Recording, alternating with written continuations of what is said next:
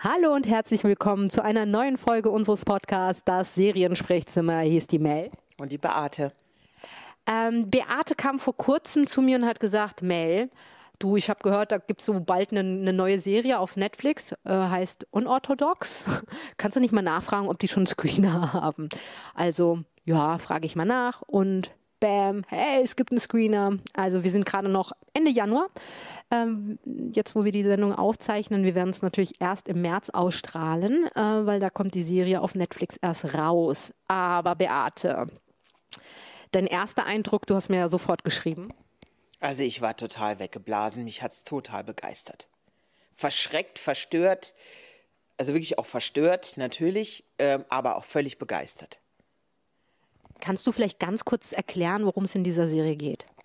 Also es basiert auf einer, also sagen wir, ich vermute mal in großen Teilen auf einer wahren Begebenheit. Das ist tatsächlich jemandem passiert. Eine junge Frau wächst in der orthodoxen jüdischen Community in New York, in Williamsburg auf, wird zwangsverheiratet mit, wie alt ist sie da, 18, 19? 17. 17 ist sie sogar, okay. Ähm, und hat, ich glaube, dass sie das, was dann auf sie zurollt in ihrem Eheleben, überhaupt nicht wirklich übersehen konnte vorher. Ähm, sie geht da also rein mit, mit ihrer ganzen Freude und denkt, äh, richtet sich nach diesen Regeln und wird dann zwangsverheiratet. Typ, den sie nicht wirklich kennt und dann plötzlich sollen die eine Ehe spielen. Und bei ihr ist es so, dass sie sowieso schon anders ist als andere Mädchen in ihrem Alter. Sie hat ein bisschen andere Interessen, sie spielt gerne Klavier, sie, sie ist, ragt so ein bisschen raus, hatte ich so das Gefühl. Sie war nicht so die, die Standard- Prinzessin irgendwie, äh, die man in dieser Community hat, die so alles ganz fügsam ist. Sie ist äh, kritisch, ähm, sie lässt sich nicht alles gefallen, sie hat eine Meinung, hängt natürlich auch so ein bisschen, glaube ich, damit zusammen, wie sie aufgewachsen ist. Also sie, sie wächst in dem Glauben auf, dass ihre Mutter sie verlassen hat, dass die Mutter weggegangen ist und sie wächst bei den Großeltern auf, weil der Vater Trinker ist. Ähm, sie, also die Bezugspersonen sind ihre Großeltern und in ihrem, in ihrer Vorstellung ist die Mutter die Böse, die halt weggegangen ist. Und fairerweise muss man halt auch sagen, denen wird diese Ausbildung ja auch nicht ermöglicht. Also die, sie kann ja nur heimlich Klavier äh, spielen. Also das darf, die, die, darf das ja als Frau gar nicht machen. Ja, genau. Also sie hat halt Glück, dass ihr Ehemann ihr das ermöglicht. Das, also wie gesagt, ich glaube nicht, dass wir, wir wissen es, glaube ich, beide zu wenig um das Leben als orthodoxer Jude, um wirklich irgendwas beurteilen zu können. Wir können ja nur das beurteilen, was wir gesehen haben in der Serie. Insofern müsst ihr uns das nachsehen, ob, ob wir Fehler machen oder ob wir irgendwas falsch beschreiben. Also alles, was wir jetzt, über was wir jetzt reden, ist nur das, was wir in der Serie sehen. Und da ist es eben so, dass ihr Ehemann eben schon erkennt, dass sie ein bisschen anders ist und dass ihm das auch gefällt. Zumindest sagte ihr das. Das erfährt man ja in Rückblenden, wie sie geheiratet haben und wie diese ganze Zeremonie abgelaufen ist. Und er ermöglicht ihr eben im Geheimen diese Klavierstunden, wo sie dann auch aus dem Haus rausgehen darf und dann bei einer nicht jüdischen ähm, Klavierlehrerin eben diese Klavierstunden nimmt. Also die, die Serie fängt ja an, dass sie abhaut, ne? Ja, sie beginnt eigentlich damit, dass sie, dass sie ganz schnell ihre Sachen irgendwie alle zusammenpackt. Ähm, und wirklich in einer Plastiktüte, also wirklich nur ihren Pass. Und es fängt damit an, dass du siehst, dass sie einen deutschen Pass hat und denkst, so, wieso hat die denn jetzt einen deutschen Pass?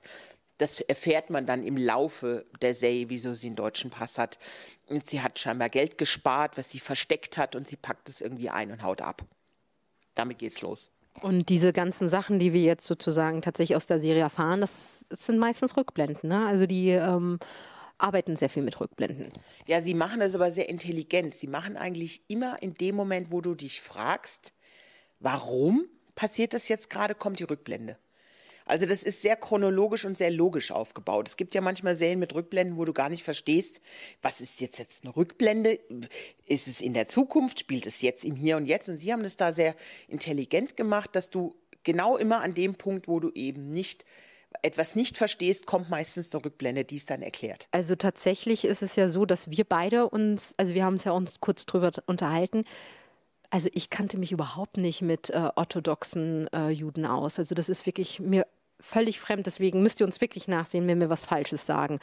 Aber das ist jetzt auch nicht, ich will, wird auch in den Medien oder im Fernsehen oder in Serienfilmen nicht unbedingt so dargestellt oft, oder? Naja, es gab jetzt schon ein paar Filme und man, man hat, es gab schon ein paar Serien- und Filmproduktionen oder auch schon Artikel in Zeitungen, die ein bisschen was beschrieben haben, was das Leben der orthodoxen Juden angeht. Es ist schon eine in sich sehr verschlossene, enge Gemeinschaft, die, sehr, die, die, wie eine, die so ein bisschen wie eine Parallelgesellschaft funktioniert. Also in New York habe ich es selber erlebt und ich habe ja vor ein paar Jahren eine Reise durch Israel gemacht mit einer Freundin. Wir waren vier Wochen lang mit dem Auto unterwegs und waren, da hatten wir einen, einmal hatten wir eine, einen Zusammenstoß quasi mit orthodoxen Jugend in äh, Jerusalem. Da hatten wir uns verfahren und haben unser Auto abgestellt. Und ich habe gesagt, ich frage jetzt einfach irgendjemand und habe da gar nicht drauf geachtet, dass es Männer waren, die diese Löckchen an der Seite haben und diese langen schwarzen Mäntel und diese großen schwarzen Hüte und habe den einfach angesprochen auf Englisch. Und der Typ war unglaublich. Der war, also der hat nur gesagt, ähm, I don't talk to you, leave me alone. Der hat, äh, ist weder stehen geblieben, der ist weitergelaufen. Der hat mich nur bitt, also ich habe so einen Blick selten abgekriegt. Also bitter, bitter böse mich angeguckt, als hätte ich sonst irgendwas gemacht. Dann habe ich später nochmal bei, bei dem nächsten versucht, der da auch irgendwie entgegenkam, war das Gleiche. Die Frauen haben ähm, sind nur die da, und die waren auch alle so angezogen, wie man die Frauen in der Serie gesehen hat. Alle hatten Perücken auf, alle hatten so Oma-Klamotten an, ganz, ganz lange Röcke und irgendwelche, ähm, irgendw bei, bei 35 Grad, irgendwelche ähm, Strumpfhosen und, und wirklich so altmodische Schuhe. Keine war geschminkt. Also ganz wie so eine, wie, die sahen alle aus wie alte Omas, obwohl es junge Frauen waren. Und da war ich ziemlich geschockt und an der, an der Ecke stand, war ein kleiner Laden und da war ein junger Mann und der hat mich dann angesprochen und der sagte, oh, ihr seid hier mittendrin im, im orthodoxen Judenviertel Jerusalems gelandet. Die reden mit euch nicht, die dürfen auch gar nicht mit Frauen reden und sie reden auch nicht mit, mit anderen, die, die ganz offensichtlich nicht zu ihnen gehören. Und der war dann so nett und hat uns den Weg gewiesen und ist noch mit eingestiegen und hat uns dann erklärt, wie wir irgendwo hinkommen. Und das war auch alles super nett. Ja, aber danach haben wir wirklich all diese Viertel gemieden. Wir haben uns in allen Städten, wo wir dann hingegangen sind, wo wir waren in Israel, sind wir nirgendwo mehr in Viertel gegangen, wo orthodoxe Juden waren. Weil er, also der hat uns auch gesagt, dass das nicht äh, ungefährlich ist, wir sollten da lieber wegbleiben, weil wir ja überhaupt nicht wissen, wie wir uns da benehmen müssen und wir sollten es lieber lassen. Und das war mein einziges Mal, dass ich einen direkten Kontakt hatte und dann in New York ist mir mal was ähnliches passiert. Aber mehr wusste ich darüber auch nicht. Das ist ja selbst so, dass die ja noch nicht mehr Englisch sprechen wie Amerikaner, ne? Weil auch äh, das auch irgendwie die Sprache ist, die das ist so wie so ein Mischmasch zwischen äh, Jüdisch, äh, Jüdisch und ähm also es ist ja diese Sondersprache, die ja, wo ja Deutsch mit drin steckt. Also wie gesagt, ich bin kein Sprachwissenschaftler und ich kenne mich auch nicht so gut aus aber das, äh, die haben ja immer so eine Mischform gesprochen eigentlich in der Serie. Und die hatten aber einen Consultant, wie man im Abspann lesen kann, der genau darauf aufgepasst hat, dass das alles korrekt ist, wenn ich das richtig verstanden habe es ist eine Mischform zwischen tatsächlich Englisch ein bisschen, aber, ähm, aber so richtig wie Amerikaner spricht da keiner Englisch. Ne? Und ich glaube, dass, ähm, das spielt ja auch eine Rolle, weil das ja wirklich so eine Parallel Parallelgesellschaft ist. Die, die haben ihre eigenen Supermärkten, die, ihre eigenen Läden. Irgendwie funktionieren die wahrscheinlich auch komplett außerhalb von der, von der amerikanischen Kultur. Sie funktionieren als Parallelgesellschaft in der amerikanischen Kultur. Und das hat, das war jetzt eben in Williamsburg in New York. Das war diese Community, die da in Williamsburg ist. Und die haben auch eigene Häuser, in der wohnen dann nur orthodoxe Juden. Der zweite Teil der, der Serie spielt in Berlin.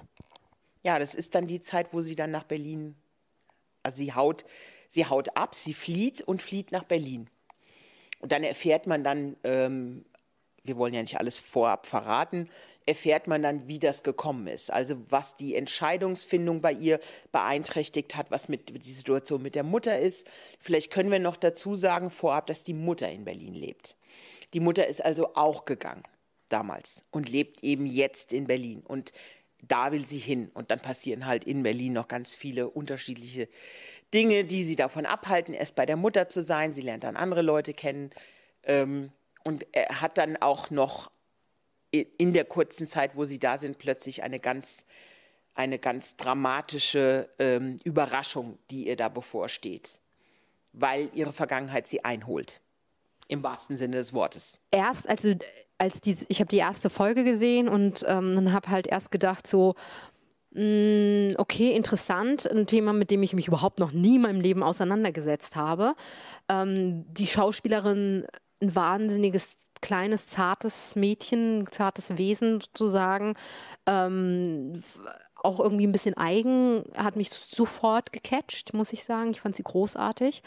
Ähm, aber von der, von der Mache, von, von, den, von den Kameraführungen, von den Drehbildern, da habe ich tatsächlich ein bisschen gedacht, mh, hm, weiß nicht, ob mir das so gefällt. Ich finde, das, das hat so eine Anmutung wie, ähm, ja, es könnte auch öffentlich-rechtlich sein. Ja, es sah aus wie ein deutscher TV-Film. Also das, das, hab, das ist auch das Einzige, was ich der Sache ein bisschen vorwerfe, ist es eben, also ich weiß nicht, ob man vorwerfen sei, ist vielleicht das falsche Wort, aber das ist für mich ein bisschen langweilig. Also die Bilder sind, sind nicht besonders. Also ich glaube, dass damit, ich würde es mir damit erklären, dass sie den vollen Fokus auf diese Story und auf die, die Figuren legen wollten.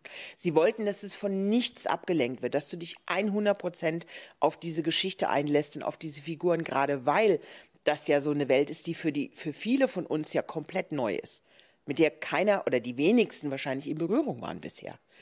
Und du musst dich schon drauf einlassen.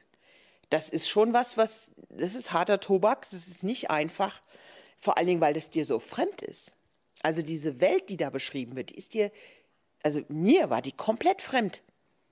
Also die Art, wie da mit Frauen umgegangen wird in dieser Gesellschaft. Halleluja.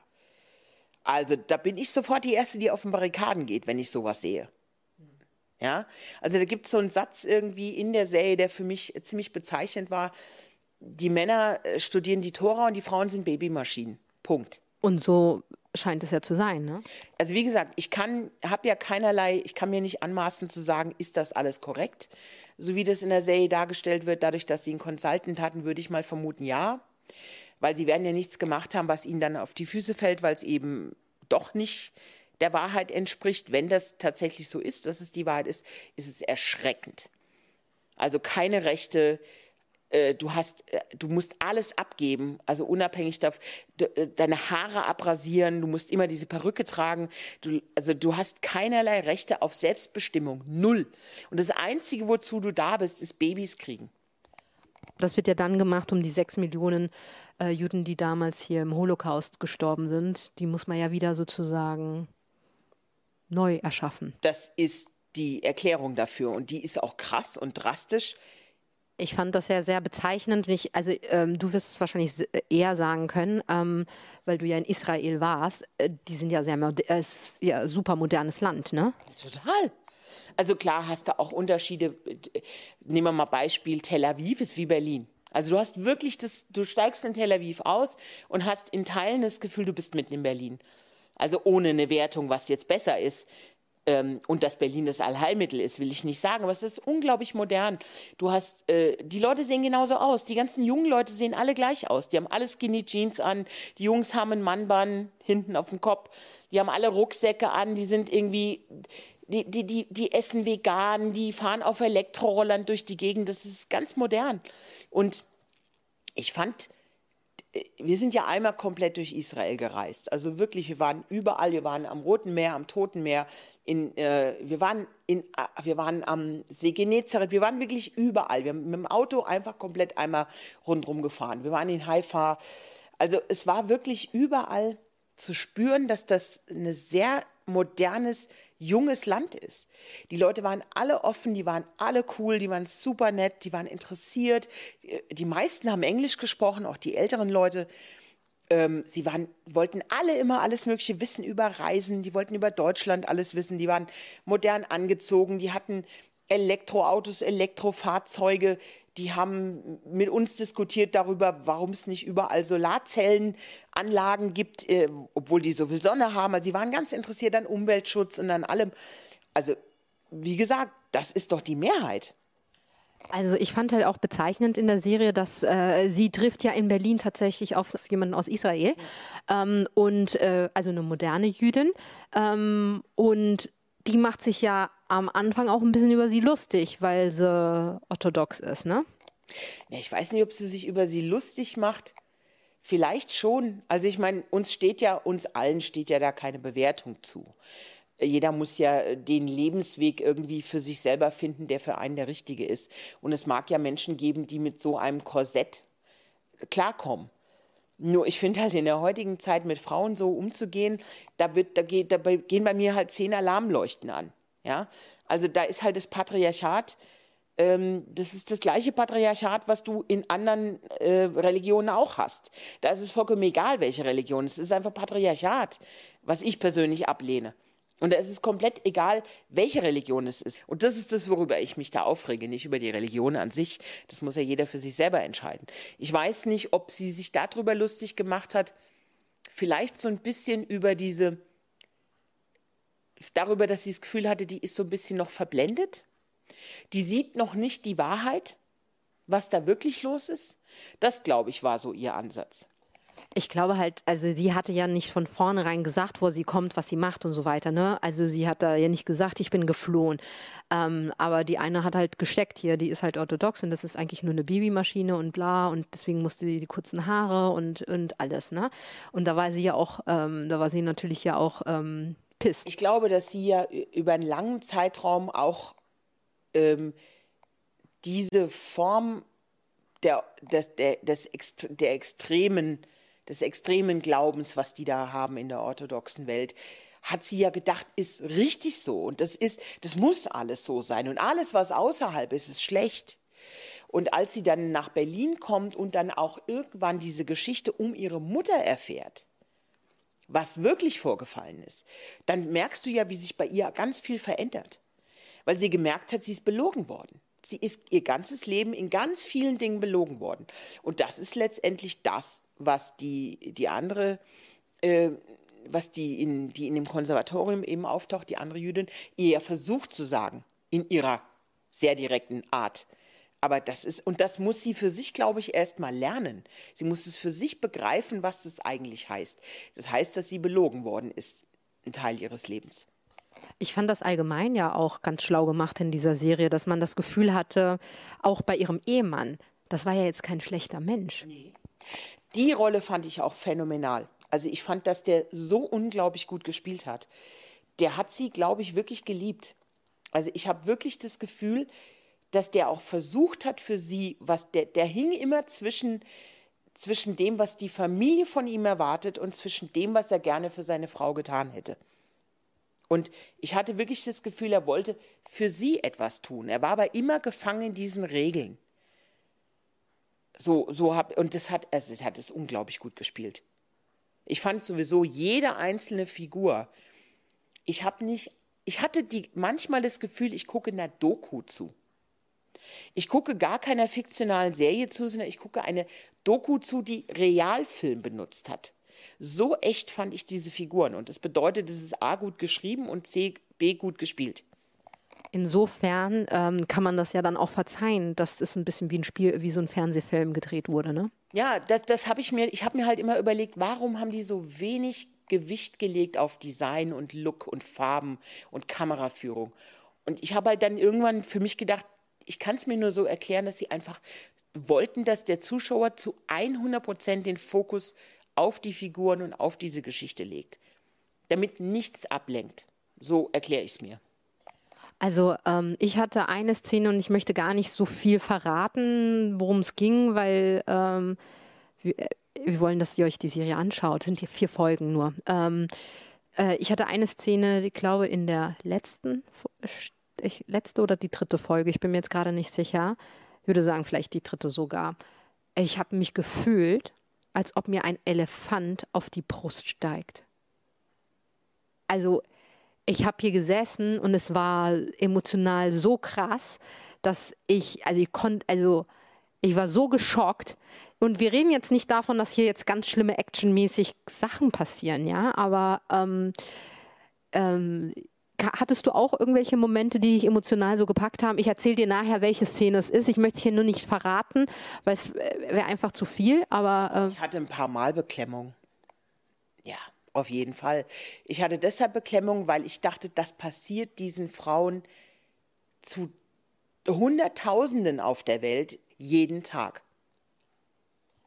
Die, diese Szenen, die wir da zum, wir können ja nicht, leider nicht erzählen, was es für Szenen sind. Ich hatte so drei, vier Szenen, wo ich dachte, oh Gott, da gibt es jetzt Frauen, die es irgendwo auf der Welt leben und denen es jetzt genau so geht gerade. Und das hat mich echt, wenn man dann überlegt, wie frei wir hier leben, was wir alles für Möglichkeiten haben, da denke ich, dann, da wird man dann immer so klein und denkt, jetzt halt mal die Fresse. Jetzt beschwer dich mal nicht. Ähm, guck dir das an, wie, wie, wie, wie die Leute, wie diese Frauen da leben müssen. Also ich finde, das hat äh, diese Serie tatsächlich auch gut hingekriegt, diesen Kontrast und auch so, ich will Demut sagen, die Demut, die man dann auch fühlt, weil man dann denkt, also äh, unabhängig davon gibt es ja auch Frauen, ich meine, gab es ja genügend Beispiele jetzt in der Serie, ähm, dass äh, die das ja gerne leben. Äh, die denken, das ist alles richtig so. Unter anderem sie ja auch ein bisschen am Anfang. Ja, ich habe mich halt die ganze Zeit gefragt, es ist ja immer so eine Frage, wenn du sowas bewertest, bewertest du es ja aus der eigenen Sicht. Und so wie wir groß geworden sind, wie wir aufgewachsen sind, sind wir ja sehr modern und frei aufgewachsen. Für uns ist das ja alles völlig normal. Du kannst als Mädchen aussuchen, was du für Bücher lesen willst. Du kannst dir aussuchen, was für einen Beruf du haben möchtest. Du kannst dir aussuchen, ob du äh, du weißt, dass es normal ist, dass du entweder Frauen oder Männer mögen kannst. Du weißt, dass es inzwischen normal ist, ähm, dass du auch zweigeschlechtlich sein kannst. Du weißt, dass du dir einen Beruf auswählen kannst, was auch immer, auch kann auch ein Männerberuf sein. Du kannst dich ja sogar dafür entscheiden, nur noch in Männerklamotten rumzulaufen und dir die Haare abzurasieren. Das ist ja für uns alles, alles total normal. Und man darf nicht vergessen, so wie die alle aufgewachsen sind, ist das Leben, was sie dafür, eine völlige Normalität. Die sehen uns als total, was ist da? Oh Gott, oh Gott, was machen die denn da? Da läuft eine Frau mit einem kahl rasierten Kopf rum und hat jetzt Jeans und hohe Schuhe an. Oh Gott, oh Gott, das, ist, das geht nicht, weil das ist außerhalb der Welt, die sie gelernt haben. Man kann natürlich jetzt bewerten und sagen, die sind alle gebrainwashed. Oder man kann, man kann sagen, naja, das, ist, das verlangt diese Religion. Ähm, sie kennen die, die, die Kinder, die da reinwachsen, werden mit diesem Glauben erzogen. Das ist so, das ist das Normale. Alles, was draußen passiert, ist das Unnormale. Deswegen empfinden die das ja auch als richtig, was, was da passiert. Was Und vielleicht leiden nicht alle Frauen. Also deswegen meine ich, das ist ja auch immer so eine also wir bewerten es ja auch und denken, oh Gott, diese arme Frauen. Und vielleicht gibt es halt Frauen die wie Esther, ähm, Esti, die, ähm, die voll drunter leiden, aber auch Frauen, die sich das ja auch genau so wollen und so wünschen. Ja, es ist halt die Frage, wünschst du dir es deshalb, weil du es nicht anders kennst? Weil dir irgendjemand erzählt hat, das ist das Richtige? Und wenn du das schon als Kleinkind eingeimpft bekommst, es gibt ja so einige Szenen, ähm, wo man sieht, wie ihre Haare abgeschnitten werden vor der Hochzeit und wo im Hintergrund zwei Mädchen stehen, die vielleicht 13 sind, die dabei, die noch ihre volle Haarpracht haben, die praktisch dabei zuschauen, wie jemand vorbereitet wird für die nächste Stufe in diesem Leben, nämlich ab jetzt deine Haare abzurasieren und nur eine Perücke zu tragen. Und die ganzen Oma-Klamotten und dich so komplett zuzu, einzupacken mit allem, den ganzen Körper irgendwie einzuhüllen das kriegen die so beigebracht. Und die Frage ist halt, wenn du das so beigebracht bekommst, ist es für dich Normalität und dann ist es auch etwas, was du sagst, dass es für dich das Richtige ist und dass du schätzen weißt. Und bei ihr, glaube ich, sie war immer schon, also die Figur der Esti war immer schon jemand, der Sachen hinterfragt hat von Anfang an. Also zumindest so kommt sie rüber. Also sie ist nicht mit allem einverstanden, was ihr da auferlegt wird und was sie, wo man ihr sagt, so sind die Regeln, daran musst du dich so und so halten. Ne? Und in der Ehe wird es ja immer drastischer. Sie sagt ja dann auch irgendwann mal zu dem Mann, hey, ich habe das aber nachgelesen und da steht das so und so und so wie das jetzt gerade läuft, ist es auch nicht richtig. Und dann sagt er, warum liest du das denn? Du darfst das ja gar nicht lesen. Mhm. Naja, bei ihm bricht es immer wieder durch. Auf der einen Seite wäre er gerne ein guter Ehemann, der sie wirklich gerne mag. Also das ist ja offensichtlich, dass er sie wirklich mag. Ähm, der ihr irgend, der ihr was gerne tun würde, was ihr, was ihr gut tut. Also etwas, wo sie fröhlicher wird oder glücklicher wird. Das auf der einen Seite. Auf der anderen Seite fällt er aber immer wieder zurück in das, was er gelernt hat, was ihm seine Vorfahren eingeimpft haben, wie er sich zu verhalten hat. Und das ist der Clash, das ist der Konflikt, den er immer wieder mit sich selber ausfechten muss, finde ich. Und der ist wundervoll, der geht durch die, ganze, die ganzen vier Folgen. Beate, ähm, jetzt haben wir äh, vor kurzem auch eine andere Serie besprochen, die ja auch in Berlin spielt. Ähm, wie findest du denn da jetzt äh, bei dieser Serie wurde jetzt Berlin inszeniert? Ja, sie haben Berlin und New York inszeniert und sie haben eigentlich mehr, also in Berlin haben sie eigentlich nur Williamsburg und diese Community inszeniert, gar nicht den Rest. Also das, was du da gesehen hast in Williamsburg, war selbst Williamsburg ist ein Hipster-Stadtteil eigentlich inzwischen. Ja, haben sie aber eigentlich nur die Community beleuchtet nicht den Rest von New York. Das ist nicht das normale New York. Das ist die orthodoxe Community, die sie da beleuchtet haben. Und in Berlin haben sie eigentlich sehr intelligent genau das Gegenteil, nämlich die Künstler-Community um ein Konservatorium irgendwie. Ne? Also wo junge Musiker aus der ganzen Welt studieren ähm, und eine sehr freie Form von Leben haben. Und das ist der komplette Kontrast zu dieser Community, die du in New York gesehen hast. Also größer könnten, könnten die Unterschiede gar nicht sein. Also wo, wo jeder jeden sein lässt, wo alle so sein können, wie sie wollen, wo auch alle locker und entspannt angezogen sind, wo es auch keine Vorwürfe gibt, wo jeder jeden so nimmt, wie er ist und wo das alles normal ist. Also ein ganz großer Kontrast, den sie da erzielt haben. Also Berlin war auch nur so Nebenschauplatz. Das jetzt ging jetzt nicht primär um Berlin.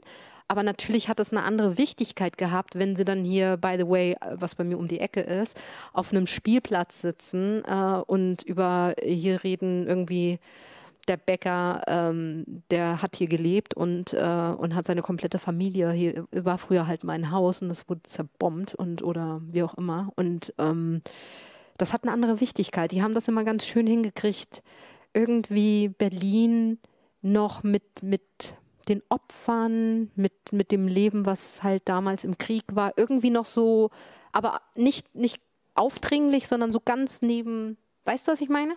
Ich fand natürlich die, die Erklärung, ähm, dass man immer subtil darauf hingewiesen wird, was damals passiert ist, waren in zwei Szenen super schön zu sehen. Zum einen die eine Szene, wo sie wie auf dem Spielplatz waren, wo er gesagt hat, hier stand das Haus von diesem Bäcker, der in der Zeit umgekommen ist. Oder die Familie. Und du hast einen direkten Bezug zu dem Ort, wo du gerade bist. Da war, das war sehr, sehr schön gemacht, weil es so völlig out of the blue kam. Der schleppt die irgendwo hin, ich muss dir was zeigen und zack, stehen die auf einem Spielplatz und er sagt es zu ihr. Und dann die andere Szene, wo, wo, ähm, wo, wo die, die Jüdin, die, die Jüdin, die in Deutschland lebt, ihr vorwirft, oder sagt, die orthodoxen Juden haben Frauen nur als Babymaschinen. Und Esti sofort antwortet, wir müssen die sechs Millionen Juden, das ist der Grund, wir müssen diese sechs Millionen Juden, die die Nazis umgebracht haben, müssen wir wieder erschaffen. Mit einem Satz hat sie eigentlich in der kompletten Argumentation gerade den Wind aus den Segeln genommen, weil sie recht hat. Also, was heißt recht, aber man kann, hat sofort natürlich, ja, das, dieses Volk will sich wieder neu aufbauen. Das steht dahinter. Da stehst du dann nicht und sagst, ja, okay, von der Logik macht es sogar Sinn. Das, also gebe ich dir recht. Ähm, das waren wunderbare Szenen. Ich fand auch zum Beispiel die eine Szene, wo der äh, Cousin von dem Ehemann ähm, da beim Museumsufer nackt in, in die Spree springt, springt das und und sein Obst und die, was auch immer der isst, ne, davor gegessen hat und dann springt er nackt rein. Also die fand ich auch ganz herrlich. Ja, ich meine, der Typ ist ja sowieso ein schräger Vogel. Also der ist ja, da, da weiß man ja immer noch nicht so genau, ist der mal ausgestoßen gewesen, ist der mal abgehauen, ist der auch mal abgehauen. Der hat ganz offensichtlich, ist er spielsüchtig und wahrscheinlich äh, Alkohol auch, vielleicht sogar ne, trinkt auch Alkohol, ich weiß es nicht. Aber der ist ja nun nicht, wie sagt man so schön, nicht ganz koscher, der Typ. Ja, sondern der ist ja nun wirklich äh, kein normaler orthodoxer Jude. Der hat auch unlautere Methoden. Der hat aber auch einen Freibrief. Der darf ein Smartphone haben, der raucht, also der verhält sich anders, als orthodoxen Juden sonst da dargestellt werden. Ja, genau. Also er ist sozusagen das schwarze Schaf, würde ich mal sagen, das man aber immer dann benutzt, wenn es dreckig wird. Da wird er dann eingesetzt für solche Aktionen. Ähm, wir dürfen jetzt nicht sagen, wofür, sonst spoilern wir hier irgendwie diese vier Folgen. Aber ähm, der also der, der kennt, überlegt, guck dir doch mal die Szenen in dem Puff. Also ich meine, der kennt dann Leute aus der Berliner Unterwelt. Hä? Wieso kennt denn jetzt ein orthodoxer Jude plötzlich irgendeinen irgendein, äh, Zuhälter? Und wieso, wieso kennt er Bars? Und wieso kennt er dann irgendwie einen, Club, wo dann dieser Zuhälter abhängt und sagt, hier, die Frauen sind gerade frei und so? Also ich meine, das ist ja auch nicht üblich. Naja, ich finde, an ihm wird aber komplett auch eine Art Doppelmoral gezeigt. Ja, also an ihm haben sie eigentlich die Doppelmoral dann in, in einer Figur gebündelt. Also sehr, sehr intelligent, diese Doppelmoral ge, gebündelt. Äh, was ich in der Serie auch so äh, toll finde, ist, dass sie eben nicht, sie, sie ist nicht wirklich bewertend. Also sie ist nicht wirklich moralisch bewertend, sondern die lässt dir diesen, sie zeigt, was ist und kommentiert es aber nicht, sondern sie stellt diese Bilder dahin und du musst selber mit diesen Bildern irgendwas machen. Das finde ich bemerkenswert. Die Serie basiert ja auf einer Autobiografie. Ähm, das Buch kennst du nicht, ne? Ich habe es nicht gelesen, nee. Ähm, was glaubst du, wird das für Wellen schlagen, diese Serie? Gerade in Anbetracht also ich meine, gut, die Autobiografie ist da schon länger ähm, auf dem Markt, aber glaubst du, das wird nochmal, also ich, ich persönlich würde mir jetzt das Buch kaufen und lesen. Ja, ich habe mir das auch vorgenommen, dass ich mir das Buch durchlesen werde, auf jeden Fall. Ähm, ich hatte, muss ich ehrlich sein, vorher, ähm, ich wusste von dieser Serie nur deshalb, weil eine Bekannte von mir in der Produktionsfirma arbeitet. Ähm, und sie hatte mir gesagt, dass sie an der Serie arbeiten und hatte kurz angesprochen, worum es geht. Und deswegen wusste ich überhaupt, dass diese Serie gemacht wird und dass die Netflix eingekauft hat. Mehr wusste ich ja nicht. Und ich hatte vorher auch von diesem Buch nichts ge gehört oder gelesen, noch gar nichts. Ich hatte es nicht gelesen. Und ähm, ich hatte bei dem, also ich habe mich, muss ich ehrlich sein, auch mit orthodoxen Juden außerhalb der Tatsache, dass wir im Urlaub ähm, damit in Berührung kamen, auch noch nie auseinandergesetzt. Ähm, was glaubst du, ähm, wird mit dieser Serie passieren? Glaubst du, da wird es irgendwie Aufruhr geben oder? Es ist die Frage. Ähm, das ist ja nicht die Mehrheit. Das ist ja die, die Minderheit. Ich denke, dass die Anzahl der orthodoxen Juden wahrscheinlich weltweit in der Minderheit ist. Dadurch, dass die so in sich geschlossene Communities haben, ich bin gespannt, ob da irgendwas. Also eigentlich müsste es einen ziemlichen Aufschlag tun, weil dass natürlich das Leben, was die da führen und die Art, wie da Frauen behandelt werden, natürlich komplett dem entgegensteht, was wir inzwischen unter äh, darunter verstehen, wie dass Menschen eine Gleichheit haben, egal ob Mann oder Frau, und wie man heutzutage in der Gesellschaft welche Rolle die Frau da spielt. Und das steht ja komplett konträr zu dem. Also muss es eigentlich zumindest in unserer Gesellschaft schon mal einen Aufschlag, Aufruhr geben, glaube ich. Ähm, weil das ja so in der Deutlichkeit gibt es nicht viele Filme, die das gezeigt haben. Glaubst du, sie ist zu speziell oder wird sie gut ankommen? Oh, das ist schwierig zu sagen. Also die Frage ist ja, nimm doch mal dich selber. Hätte ich dir jetzt gesagt, guck dir, wenn ich dir nicht gesagt hätte, Mel, du musst dir das angucken, hättest du dir sie angeguckt? Wahrscheinlich nicht. Ja. Also das ist, es ist schon ein schwieriges Ding. Also es ist schon eine Serie für Erwachsene. Ich glaube nicht, dass das eine Serie sein wird, die sich Teenager anschauen. Es sei denn, dass es Lehrer gibt, die sagen, das ist ein Thema, das nehmen wir jetzt mal mit, das wird so ein Unterrichtsstoff.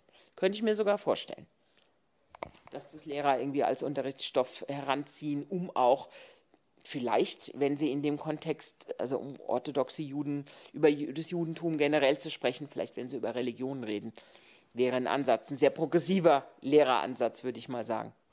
Ja, aber ich gebe dir recht, ich finde die Serie ist auch ziemlich erwachsen und ähm, also wie gesagt, das, sie ist jetzt nicht, dass man denkt, wow, man kann das, äh, die ist blutig, actionmäßig oder irgendetwas, ne, sondern aber trotzdem. Die Serie macht halt was mit dir. Also, die macht was mit deinem Kopf und die macht halt auch was mit deinem Herz. Und du bist, also mich hat die total berührt. Mich hat sie sehr berührt. Ich hab, die hat mich nicht losgelassen, die hat mich bis heute nicht losgelassen. Ich trage die echt mit mir rum. Immer wieder, weil ich immer wieder dran denken muss, oh Gott, wie viele Frauen müssen das erleiden? Also ich glaube schon, das wird sich rumsprechen. Ich glaube, es wird natürlich, das Feuilleton wird darauf einsteigen. Du wirst die ganzen großen, anspruchsvollen Feuilleton-Seiten voll machen von der Zeit und der Welt und der FAZ. Die werden da alle drüber schreiben. Ähm, ich weiß nicht, ob es die Masse gucken wird.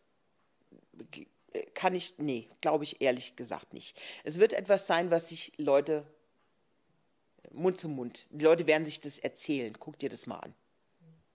Deine Bewertung. Ich würde tatsächlich, eigentlich müsste ich eine 10 geben, aber ich gebe trotzdem durch den Look, der meiner Meinung nach, der mir zu flach ist, gebe ich 9. 9 von 10 für mich ist halt alles, was in Berlin spielt, erstmal so ein Hingucker. Und äh, dann war ich so enttäuscht, weil das halt auch so boring halt irgendwie alles dargestellt wird und irgendwie also ich will nicht lieblos sagen, aber sagen wir es mal so, ist, man kann Berlin auch schöner inszenieren und man kann auch schöner, äh, schönere Perspektiven drehen. Aber, das war mein erster Eindruck. Aber ich habe halt auch sofort gedacht, die haben mich.